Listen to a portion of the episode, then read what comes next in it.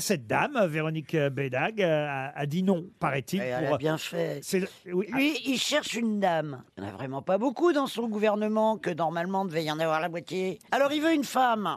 Alors, comment diplomate, vous dit donc vous n'avez aucune chance. Je peux me déguiser en femme, hein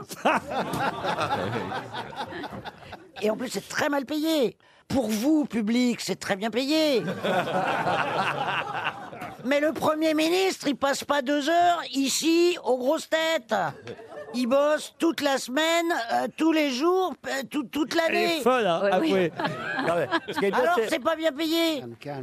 Il a plus de vie de famille, il a plus de vie tout court, et en plus, il a un mec qui lui casse les couilles, le président. Parce que nous, ici, on a un mec qui nous casse les couilles, mais deux heures.